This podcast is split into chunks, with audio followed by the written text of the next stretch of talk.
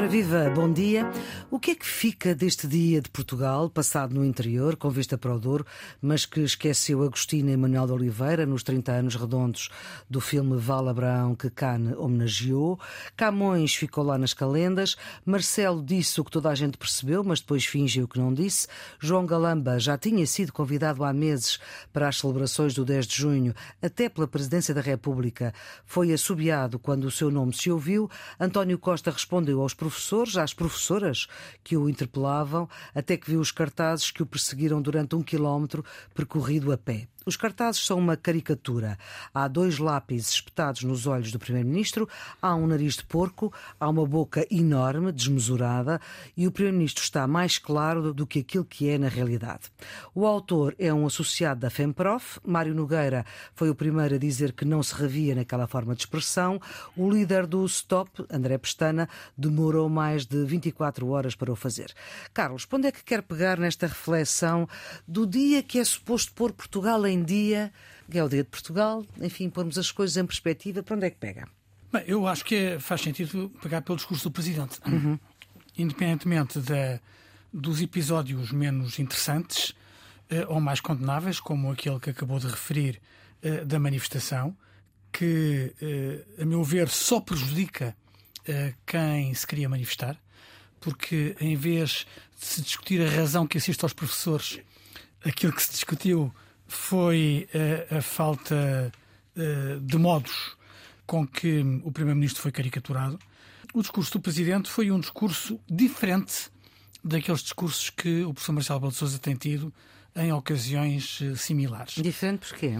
Porque uh, nas outras cerimónias do 10 de junho, tal como no 25 de abril, ele costuma fazer aquilo que nós eh, poderíamos designar discursos para a história, com um grande distanciamento relativamente às questões do presente e com uma componente pedagógica de interpretação uh, das circunstâncias e, e, da evolução. Uhum. Portanto, agora o discurso não foi para a história, não foi pedagógico. Não, não foi sim, não, não foi tanto assim. Quer dizer, teve uma primeira parte em que ele, a propósito do Douro, usou a imagem de um Portugal que se supera sempre, que ultrapassa uhum. as suas limitações geográficas. Houve uma parte também em que ele fez aquilo que faz muitas vezes, que é sublinhar o valor de Portugal, eh, como nós somos bons, como a nossa dimensão internacional ultrapassa a nossa dimensão geográfica, tanto como puxamos para nós. Mas teve depois um conjunto de mensagens que, se quer queiram, quer não, têm traduções políticas concretas. Dou três exemplos concretos. Quando Marcelo Rebelo de Sousa, querendo fazer um contraste entre a história gloriosa sempre marcada por problemas estruturais e as dificuldades que o país nunca conseguiu resolver, diz que, e cito, temos, tivemos e temos problemas por resolver. Mais pobreza do que riqueza, mais desigualdade do que igualdade, mais razões para partir, do que, do que para ficar, isto tem uma leitura política atual, que não é circunscrita a este governo, vamos ser claros, mas que pode ser entendida como crítica a vários governos. Tal como quando ele faz uma análise do Estado Novo e que diz as finanças estavam certas. Mas o resto não. Mas a liberdade, a saúde, a educação, a segurança social ou não existiam ou eram para um punhado privilegiados, com certeza que isto era a referir-se ao Estado Novo, mas há pessoas que podem interpretar como uma crítica a este governo, hum.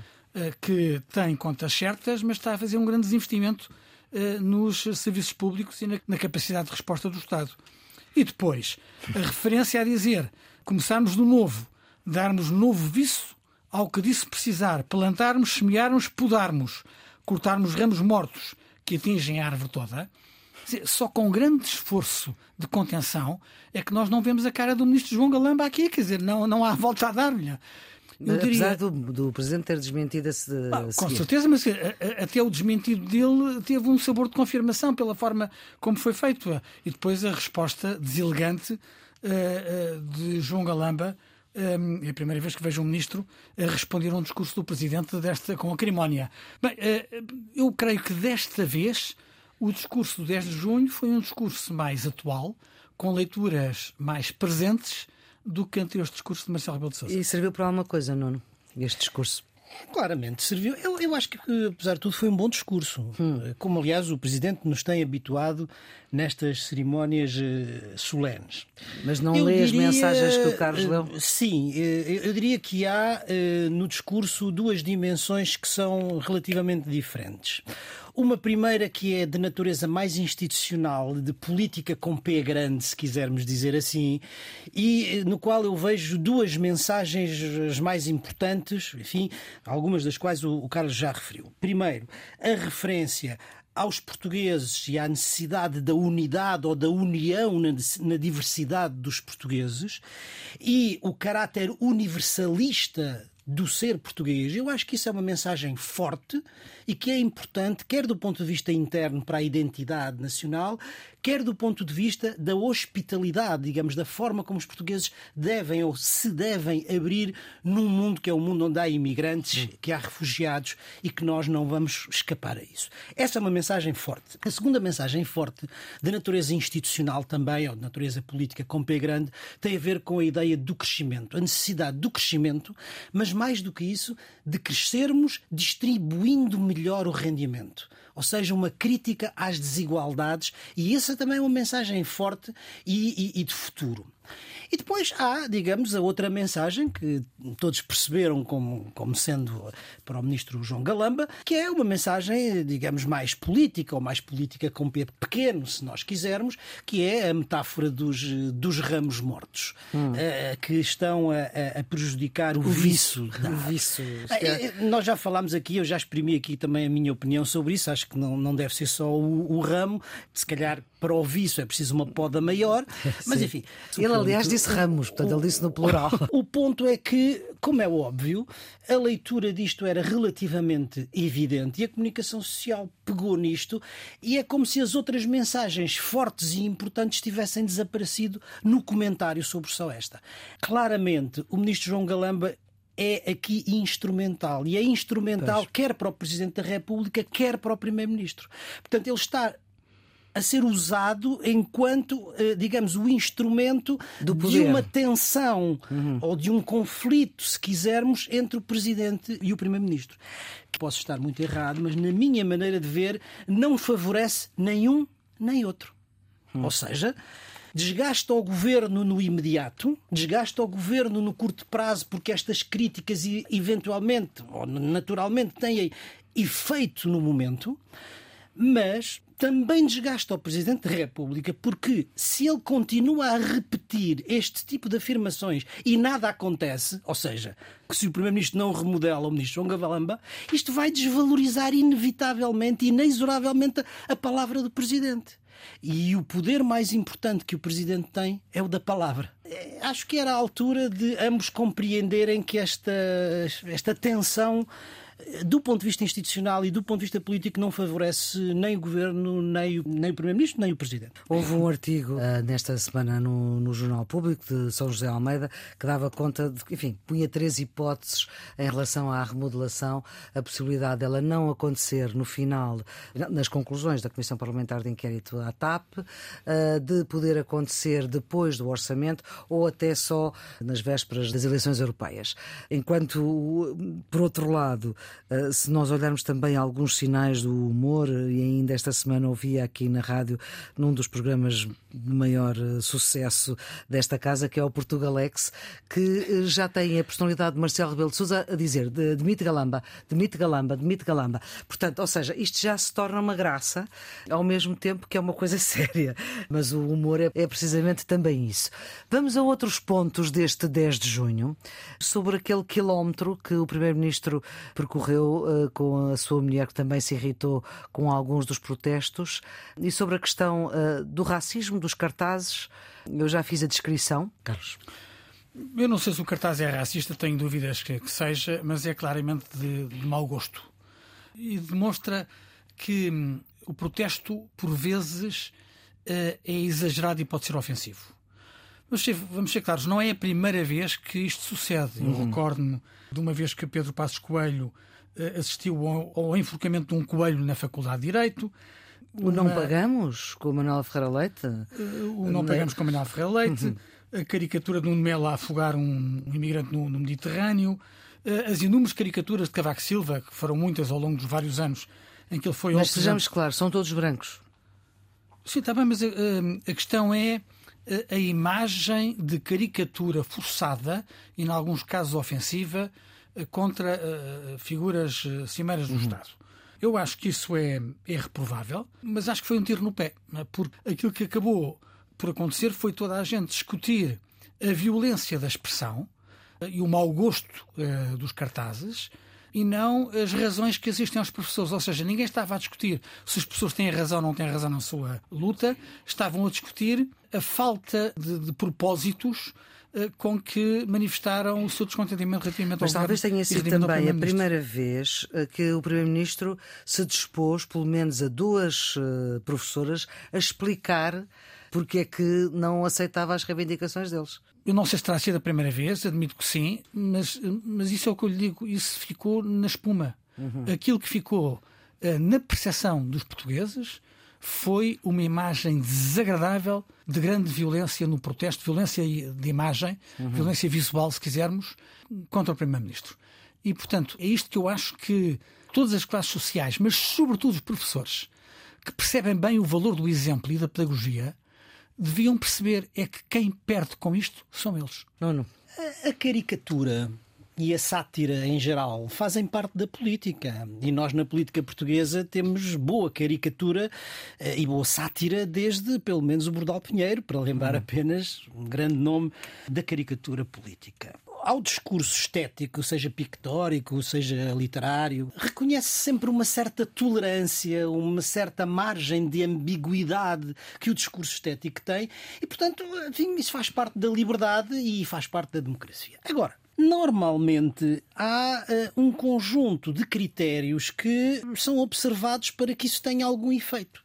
Não é o caso aqui. Primeiro, foram ultrapassados todos os limites. Segundo, é esteticamente mau. Como o Carlos estava a dizer, é politicamente estúpido.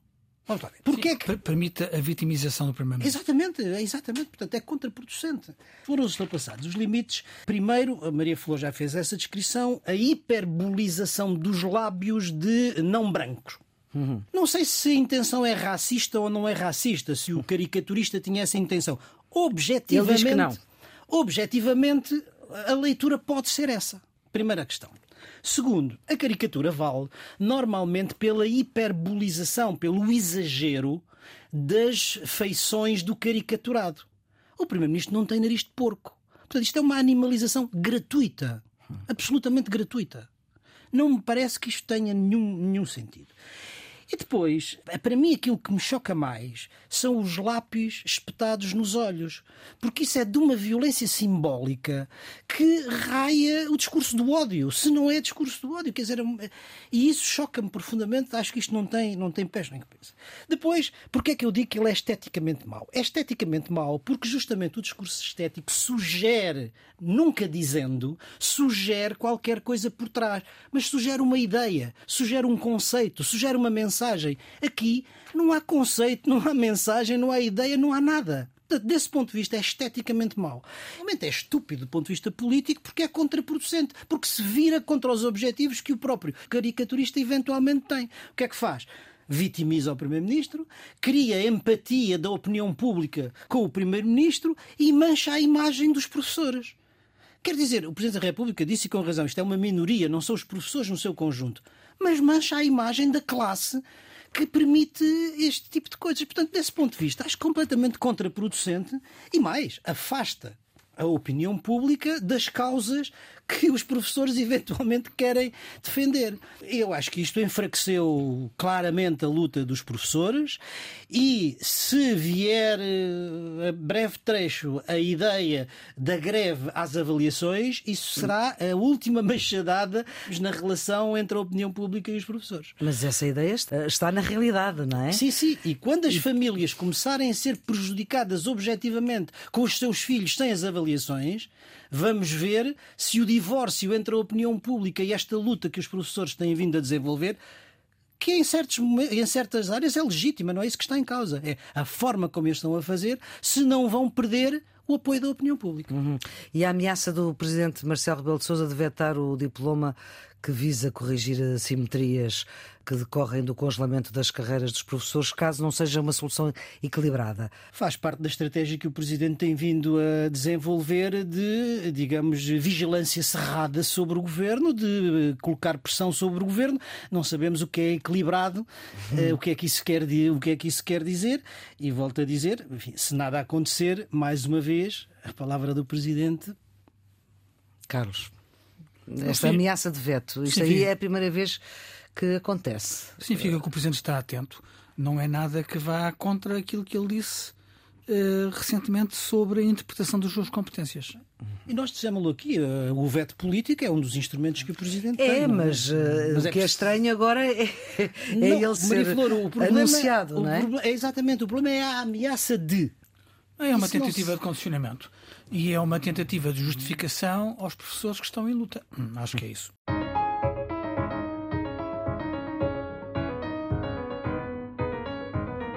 Geometria Variável, edição número 133, com o Nuno Severiano Teixeira, antigo Ministro da Defesa e da Administração Interna do Governos do Partido Socialista, e Carlos Coelho, antigo eurodeputado do PSD e Presidente da plataforma Nossa Europa, os residentes fixos deste programa que fixa aquilo que de mais importante se passou na semana. E nesta semana queremos fixar que o líder do maior partido da oposição escreveu ao líder do governo para pedir mais uma vez, agora por escrito, a demissão da líder dos Serviços de Informação da República, do CIRP, à qual o Primeiro-Ministro disse obviamente que não, apesar do líder do PSD ameaçar com o rompimento de um acordo estrutural da democracia sobre as secretas entre PS e PSD. Nuno, o Nuno entende o alcance desta ameaça de Luís Montenegro? Não não entendo. Eu acho que nessa matéria a primeira coisa que, que eu acho que é preciso dizer é que a embaixadora Graça Mira Gomes é uma diplomata conhecida e reconhecida quer interna, quer internacionalmente, pela sua eh, competência e pela sua independência. Ou seja, é uma diplomata com uma folha de serviços distintíssima e que, eh, do meu ponto de vista, não pode ter a sua reputação em causa e nesta luta política ou partidária que há em torno disto. Primeiro ponto. Segundo ponto, eu estranho muito eh, a forma como o presidente do PSD tratou este assunto, porque estes assuntos não se tratam por carta e em público. Estes assuntos tratam-se pessoalmente e em privado. Aliás, foi assim que uh, o Dr. António Costa e o Dr. Pedro Passos Coelho acordaram o nome da uh, secretária-geral do CIRP. E era assim que eventualmente se, se deveria tratar este assunto. Tanto mais quanto o que li na imprensa eh, é que o Primeiro-Ministro e a própria Secretária-Geral do CIRP se disponibilizaram para pessoalmente prestar todas as explicações e todos os esclarecimentos que fossem necessários ao presidente do PSD e, e, que ele não, enfim, não aceitou essa, essa disponibilidade. Portanto, eu estranho muito isso. Eh, isto revela que o Dr. Montenegro não sabe o que é o Estado. E quem não sabe o que é o Estado não, não pode ter sentido de Estado. Eu digo isto com pena e com, com, com pesar, não é? Porque quando se é candidato a primeiro-ministro é preciso saber o que é o que é o Estado e quem sabe o que é o Estado não usa estas questões de Estado da maior delicadeza para arremesso político ou partidário. Carlos, o PSD vai mesmo romper o entendimento sobre os serviços de informação, uma vez que o primeiro-ministro já tinha elogiado publicamente a atuação da embaixadora Mira Gomes. Portanto, seria pouco provável que acedesse à sua demissão a pedido de Luís Montenegro. Eu gostava de sublinhar uma coisa que o Nuno acabou de dizer. É sobre a falta de sentido de Estado e saber o que é o Estado. Não é? O Estado é, antes de mais, saber quais são os limites da intervenção das forças, designadamente as forças de segurança. Ter sentido de Estado é perceber que os serviços de informação estão ao serviço do Estado, não ao serviço de cada governo, nem ao, servi ao serviço partidário. É?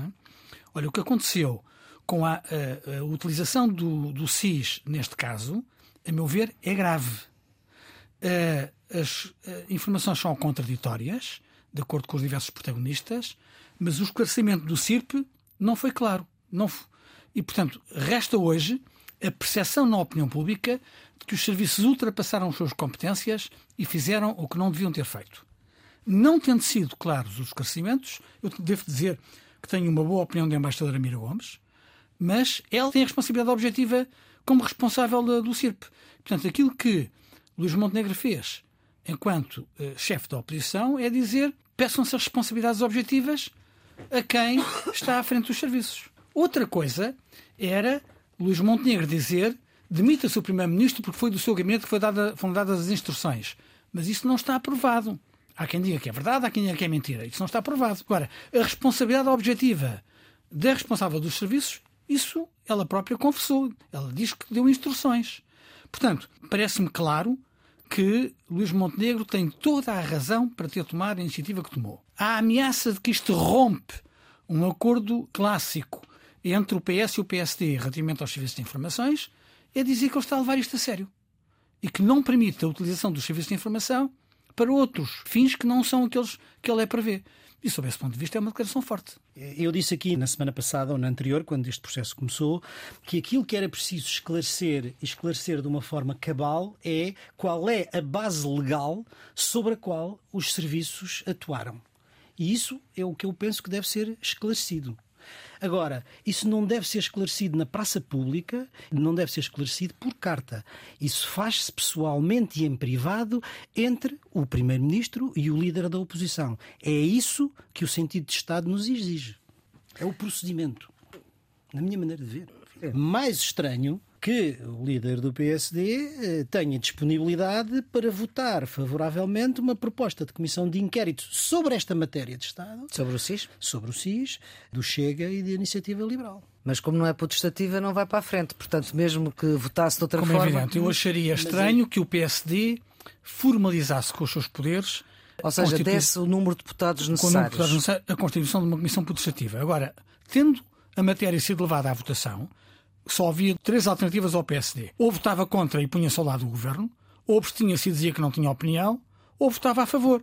E o pântano de dúvidas sobre a intervenção destes serviços e a falta de respostas concretas do governo sobre a base que permitiu que isto tivesse lugar, torna razoável dizer esclareça-se. Portanto, a recusa da constituição da Comissão Parlamentar de Inquérito deve-se única e exclusivamente aos votos do Partido Socialista na Assembleia da República. Tem maioria, pode fazê-lo. Mas tanto quanto eu vi, o Primeiro-Ministro e a própria Secretária-Geral do Sistema de Segurança Interna se disponibilizaram para esclarecer em privado e pessoalmente todas as dúvidas.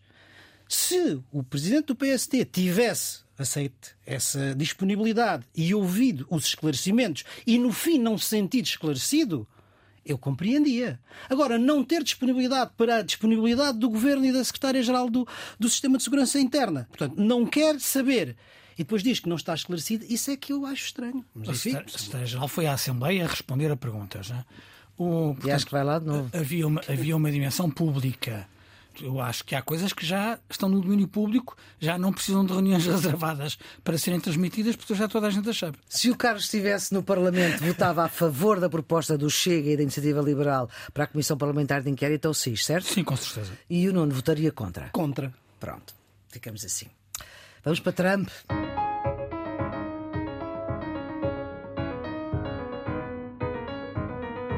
Donald Trump está acusado por guardar documentos classificados. O que é que isto me faz lembrar? De novo, é candidato à presidência da República dos Estados Unidos, aliás, como o governador de Santis e como Mike Pence, que foi o anterior seu número dois, isto pelo lado republicano. A decisão das primárias que estão marcadas para agosto, com vista às eleições do ano que vem, em 2024. Joe Biden, o atual presidente, também está na corrida. Para já não há mais democratas. Trump pode ganhar de novo, apesar desta acusação. Carlos, quais são as, as repercussões desta acusação a Trump? e de politicamente, há muito tempo que não falamos aqui da política dos Estados Unidos, uh, a possibilidade de Trump voltar a ser presidente. Bem, os comentadores americanos dividem-se, mas há muitos que consideram que Trump tem mais condições para ganhar as primárias no, nos conservadores mas tem menos condições para ganhar as eleições. Isto é. Ganha no partido, mas não no é país. É um pouco a lógica do radicalismo. Hum. Ganha no partido, mas não, não no país. Eu acho que, que Pence não tem qualquer hipótese e disse antes pode ser mais perigoso do que, do que Trump, embora hoje nas sondagens tem menos capacidade para ganhar as primárias no campo conservador, mas muitos consideram que seria mais fácil para ele uh, ganhar uh, as presidenciais. Uh. O que acontece com Trump? Trump tem, na prática, cinco frentes judiciais. Algumas em nome dele, outras em nome da empresa. Ele tem acusações relacionadas com o pagamento do silêncio de uma atriz pornográfica na campanha para as eleições presidenciais de 2016, que venceu. Uma sobre pressão sobre, atividade, sobre uh, entidades da Geórgia, autoridades da Geórgia, para a anulação, da, Geórgia, para a anulação da vitória de Joe Biden. Outra sobre o papel da invasão no Capitólio. Outra, fraudes fiscais das empresas Trump. E agora, 37 acusações relacionadas com a retenção ilegal de documentos classificados uh, na sua casa. São 31 documentos, logo 31 crimes, acompanhados de outros seis crimes ligados à obstrução à justiça, sonegação de informação e falsas declarações. São imputações graves para um antigo presidente dos Estados Unidos da América. Curiosamente, nas sondagens americanas, há mais americanos a condenarem a atitude do, do Trump de recolher esses documentos e furtá-los aos arquivos nacionais do que o pagamento do silêncio da atriz pornográfica. Portanto, aquilo que nós pensaríamos a, a, ver os processos que haveria mais uh, crítica moral na, no uhum. campo conservador americano relativamente a uma coisa. Já estão, estão as, habituados. As sondagens, as sondagens dizem, dizem outra coisa. E claramente a decalagem entre Trump e DeSantis é muito grande uhum. na, nas sondagens, mas outra coisa que as sondagens revelam é que há um cansaço com a narrativa de Trump. Uhum. Os eleitores estão cansados que ele fale sempre nas eleições roubadas e fale na perseguição judicial. E querem que Trump fale dos problemas dos americanos na lógica do eleitorado conservador. E à cabeça de tudo está a inflação. Portanto, as sondagens esta semana diziam que os americanos querem que Trump fale da inflação e não dos casos judiciais. O que é que pode acontecer? Se quisermos três cenários. O cenário em que isto vai afetar mais do que nós esperamos neste momento a imagem de Trump e ele perca as primárias. À data de hoje é um cenário menos provável porque a decalagem é muito grande, mas se continuar o desgaste ninguém sabe o que é que pode acontecer. Pode acontecer que ele seja preso, e ainda assim que dispute as eleições uhum. uh, americanas, porque não há nada na lei americana que, que o impeça. É? Pois, pois. E pode acontecer mesmo que ele ganhe as eleições americanas, embora as sondagens digam que isso é um cenário uh, menos provável. Por um, enquanto, ainda falta também bastante qual, tempo. Em qualquer circunstância, se nós não estivéssemos a gravar esta semana o Geometria Variável, mas estivéssemos a gravar o Geometria Variável há uma década passada, há 10 anos, Sim. nunca ninguém nenhum de nós, presumo, à volta desta mesa, acreditaria que Trump ganharia alguma vez as eleições americanas, que Trump, tendo ganho, estaria em condições de poder ganhar segunda vez passado, passado quatro anos, porque a pantomina em que se tornaram estes casos judiciais e o processo político eh, na América ultrapassou tudo aquilo que nós podíamos ter imaginado. Uhum. Não, não. Bem, não é a primeira vez, eh, agora, eh, que Trump vai a tribunal. Já é a Sim. segunda, não é? Outro dia em Nova York, esta semana em Miami. O Carlos disse praticamente o que era preciso, o que era preciso dizer. Eh, no entanto, eu Sobre acrescentaria... esta matéria internacional estão de acordo, portanto. Não, não, eu acrescentaria uma... É evidente que Trump negou de forma categórica os 37 crimes e usou, como é seu hábito, a estratégia de vitimização e de dizer é este o seu argumentário, que a, a, justiça está a ser instrumentalizada para fins políticos e que, isto é uma caça às bruxas. No fundo, é isto que, que ele está a dizer. A sociedade americana eh, e a opinião pública americana está muito polarizada.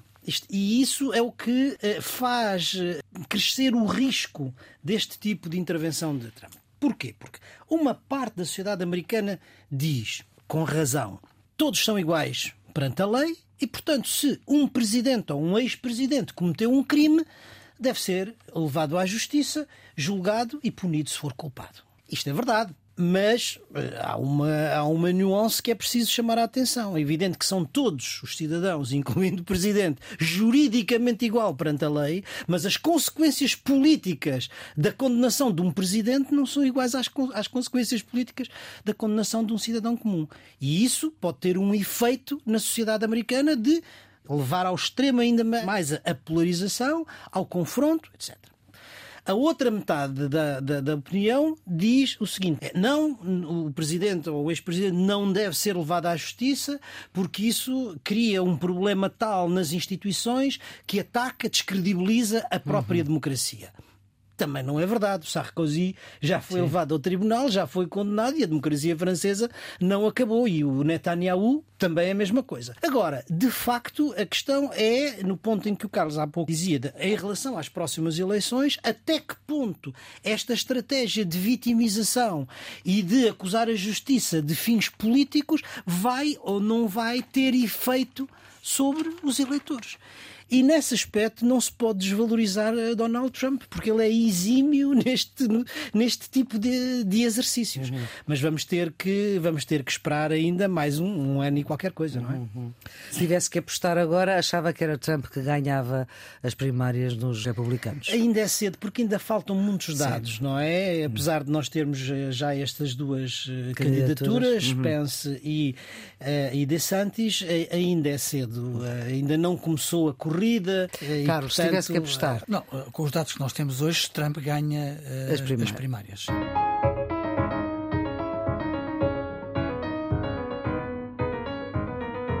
Então vamos para um ponto de situação na guerra na Ucrânia depois do ataque à barragem que inundou boa parte do sul da Ucrânia, além das mortes e dos desalojados.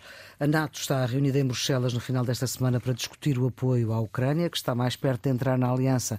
No entanto, ainda não há acordo. Putin a reconhecer dificuldades, a dizer que pode haver paz se o Ocidente desistir de ajudar a Ucrânia. Uh, Nuno, qual é que é o ponto da situação que podemos fazer? Ainda muito provisório, não é? Relativamente à contraofensiva, não é? A contraofensiva ucraniana está numa fase muito inicial. Eu diria que há pequenos avanços de natureza tática, mas não há nada do ponto de vista, digamos, estratégico, dos objetivos, dos objetivos estratégicos. Taticamente, o que é que, quais são os avanços? Traduzem-se na conquista de três ou quatro aldeias que não são muito importantes na zona do, Donetsk, algum avanço no terreno, mas, eh, digamos, são avanços muito modestos, digamos assim. O que é que a Ucrânia, na minha maneira de ver, está, está a tentar fazer nesta altura? Está a tentar fazer duas coisas nesta fase inicial da sua contraofensiva. Primeiro, testar onde estão os pontos fracos da linha russa. E segundo, eh, procurar dissimular ou iludir as Forças Armadas russas de onde vai ser a sua grande ofensiva. A ofensiva principal, aquela que eles desejam que rompa as linhas inimigas. Agora, do ponto de vista estratégico, nós não sabemos qual é o objetivo eh, final eh, estratégico desta contraofensiva, porque obviamente ele é confidencial e os ucranianos têm procurado e conseguido eh, dissimular muito bem essa ideia. Agora, podemos especular.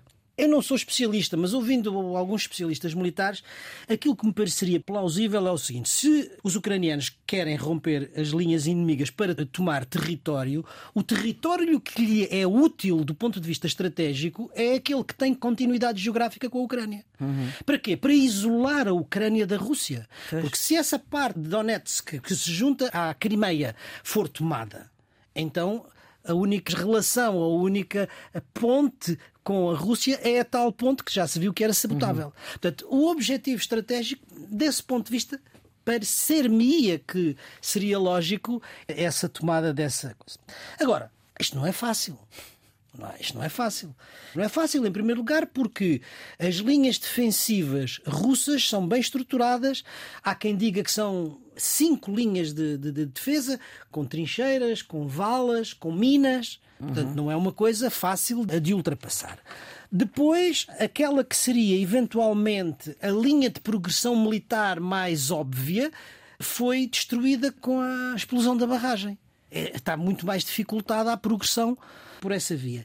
E finalmente há uma questão, mas aí não se pode fazer nada nas linhas russas, pouco se pode fazer a não ser, digamos, esperar pela, que as águas da barragem desçam. Se, desçam. Agora, há uma coisa que é um terceiro elemento muito importante e esse pode-se fazer qualquer coisa que é o déficit do poder aéreo das Forças Armadas eh, ucranianas. Porque, obviamente, o movimento militar é feito com os tanques, atrás dos tanques vêm os carros blindados, os carros de combate, atrás dos carros de combate, o transporte da infantaria para ocupar o território, mas nada disto se faz sem a terceira dimensão do poder, do poder aéreo. E é aqui que o Ocidente pode ter alguma intervenção. Isto chama-se F-16 ou equivalente, ou seja, a hum. Força Aérea de quarta geração. É isto que, eh, que pode facilitar eh, a, a contraofensiva ucraniana. Carlos. Bem, eu acho que o Nuno disse quase tudo sobre uh, o quadro uh, militar. De facto, há boas notícias, mas elas valem o que valem. São pequeninas recuperações territoriais na contraofensiva ucraniana. Contraofensiva porque agora tem sobretudo a ver com as condições meteorológicas. O terreno está mais seco e, portanto, é possível aos blindados circularem. já, é que foi... já há tanques uh, ocidentais a serem utilizados, há promessas de meios aéreos, mas elas ainda não foram uh, concretizadas. Portanto, sob o ponto de vista das movimentações, elas são aparentemente boas para a Ucrânia, embora de escala reduzida. O que é que vai acontecer na Rússia? Como é que a Rússia vai. Eh, há muita contra-informação. A Rússia pôs a circular que estaria a preparar uma grande ofensiva contra Kiev, contra a capital ucraniana. Há sinais de mal-estar. Pela primeira vez, esta semana, entre Putin e Prigozhin, o líder do grupo Wagner, houve versões completamente contraditórias sobre a ofensiva ucraniana. O presidente hum. russo disse que os ucranianos estavam a perder imensas eh, vidas com a contraofensiva. Eh, o líder do grupo Wagner diz que não, que eles estão a avançar de forma competente e com perdas normais. O líder do grupo Wagner continua a criticar asperamente o Ministério da Defesa e os generais russos. Putin, e ameaça sair, não é? E Putin, nesta semana, eh, apelou ao patriotismo russo e à celebração de contratos para proteger-se do ponto de vista social quem combate pela Rússia. O líder do grupo Wagner uh, ameaçou uh, deixar de, combater no exterior em nome, em nome da Rússia e, portanto, há a sensação de que o ambiente interno da Rússia está a piorar e isso uhum. pode complicar todas as medidas de, de Putin. Há pergunta se isto vai acabar já ou se vai prolongar-se. A resposta continua a ser a mesma.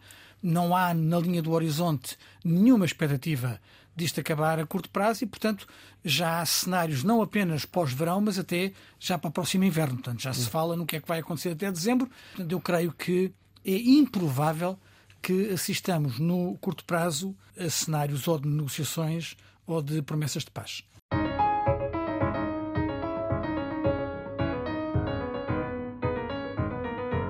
Vamos para os redondos, bicudos e quadrados. Uh, Nuno, o seu redondo? Vai para a formação pós-graduada em finanças nas universidades portuguesas. Não é a primeira vez, mas nunca é demais sublinhar no ranking do Financial Times, o último que saiu na, na, no princípio da semana, e é preciso dizer que o ranking do Financial Times é dos mais prestigiados na avaliação internacional do ensino superior. Há quatro escolas de finanças portuguesas, como eles gostam de se chamar, business schools. É. Em primeiro lugar. Portanto, nós somos bons nas finanças, o problema é o resto, é o que é que fazemos com as finanças, é não é? Ia dizer. em primeiro lugar, vou puxar os galões à, à Universidade, à, à Nova, Universidade Nova, em primeiro a nova SBE, em décimo primeiro lugar. Depois a Católica, em 21, o ISEG, em 23 e o ISCTE, em 45. Mas é notável que um país com a dimensão de Portugal tenha nas 50 melhores escolas de finanças do mestrados do mundo Uhum. Quatro, quatro escolas. Uh, isto é o reconhecimento internacional de que Portugal forma excelentes profissionais na área das finanças. Só falta é garantir que estes profissionais altamente qualificados Fiquem cá. ficam em Portugal e não vão engrossar a fuga de cérebros para o estrangeiro. Carlos, o seu redondo. Para a decisão que o Parlamento eh, Europeu aprovou esta semana de criação da Agência da União Europeia para a luta contra a droga. Nós já temos em Portugal o Observatório Europeu da droga e da toxicodependência. Trata-se de alterar a natureza desta instituição para uma verdadeira agência europeia, reforçando os seus poderes, sobretudo criando um sistema europeu de alerta de drogas, eh, identificando novos desenvolvimentos numa fase precoce, o que permite reforçar a luta contra a droga na União Europeia. Uhum. É uma boa notícia para a luta contra as toxicodependências na União Europeia e é uma boa notícia para Portugal, uma vez que uma instituição europeia que está cá sediada vê aumentadas as suas responsabilidades, as suas competências, o seu quadro pessoal e o seu financiamento. Nuno, o seu bicudo? Vai mais uma vez para a pobreza em Portugal, que faz com que 50% da população com menos recursos, aqueles que têm um rendimento inferior a 800 euros mensais, diga que não consegue comprar os medicamentos básicos para a sua saúde. É um estudo recente, coordenado por Pedro Pita Barros e Eduardo Costa, da nova eh, SBE, e que se chama Acesso a Cuidados de Saúde 2022 A Escolha dos Cidadãos no Pós-Pandemia. E o que conclui é que se reverte uma tendência de evolução de acesso dos cidadãos aos cuidados de saúde na última década e que em 2022 foi um ano em que houve mais episódios de doença e menos acesso aos cuidados de saúde. A situação é mesmo pior do que no período pior da Troika, em que 27% diziam que não tinham, no mesmo grupo de rendimentos, que não tinham acesso aos medicamentos básicos. Agora são 50%. Okay, praticamente não devia acontecer no Portugal do século XXI. Subicudo, Carlos. Para os números do trabalho infantil no mundo, por ocasião do Dia Internacional contra o Trabalho Infantil, uhum. a Unicef divulgou que mais de 168 milhões de crianças são vítimas de trabalho infantil no mundo. 20 em cada 100 crianças entram no mercado de trabalho com 15 anos. São números inaceitáveis que provam que o crescimento económico tem de ser mais inclusivo, sobretudo nos países em desenvolvimento. Uma vez que 9 em cada 10 crianças nesta situação estão em África, na Ásia e no Pacífico. Nuno, o seu quadrado? Para o acordo sobre migrações e asilo na União Europeia. Na quinta-feira passada, 21 eh, Estados eh, da União Europeia chegaram a um acordo histórico sobre a forma como a União Europeia deve gerir a questão dos refugiados eh, e dos requerentes de asilo. O acordo prevê genericamente que os Estados-membros que não queiram receber os refugiados devem pagar uma compensação financeira uhum. para o Fundo Comum, mas não há bela sem senão. E a questão que se levanta, eh, que é mais polémica, prende-se com a necessidade de reforço dos procedimentos fronteiriços que os críticos do acordo receiam que possa levar à violação de direitos humanos, o crescimento das, dos centros de detenção, o reenvio dos refugiados para países terceiros. Isto é, as migrações e os refugiados vão continuar a constituir um desafio para a Europa e para os valores e para os valores europeus nos próximos tempos. Seu quadrado, Carlos? Para os incêndios florestais em Portugal. Esta semana soubemos que Portugal foi o segundo país europeu mais afetado por fogos florestais no ano passado. Foram 153 incêndios que queimaram perto de 950 km quadrados de território. É um lugar infeliz, num ranking liderado pela Espanha e que tem a França em terceiro lugar a seguir a Portugal. Importa lamentar que o ano de 2022, a nível europeu, tenha sido o segundo pior desde 2000, com mais de 5 mil km quadrados de território ardido, o que corresponde ao dobro da área do Luxemburgo. Estes números recordam-nos, em véspera da época dos incêndios, da importância da prevenção e do investimento nos meios de combate, sobretudo em países como o nosso, com um histórico infeliz de fogo posto e com condições atmosféricas que nos expõem a maior risco. Uhum. Este é também o tempo de reconhecer o trabalho dos nossos bombeiros e desejar-lhes segurança nos próximos meses. Vamos para as pistas de fim de semana. Nuno, qual é que é a sua?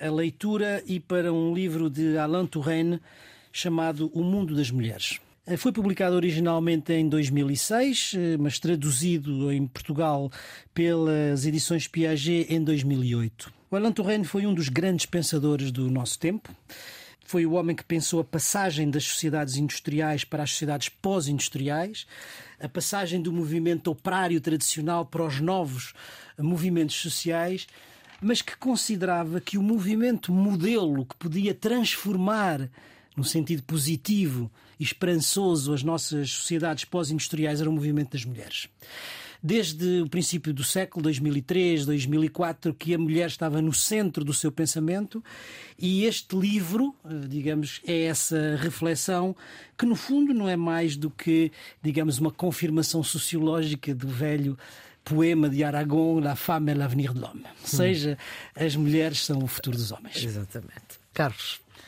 Falámos das eleições americanas e é bom recordar um livro de 96 eh, foi escrito por alguém que era anónimo, depois veio-se saber que era Joe Klein, uh, inspirado nas eleições norte-americanas de 92 com Clinton.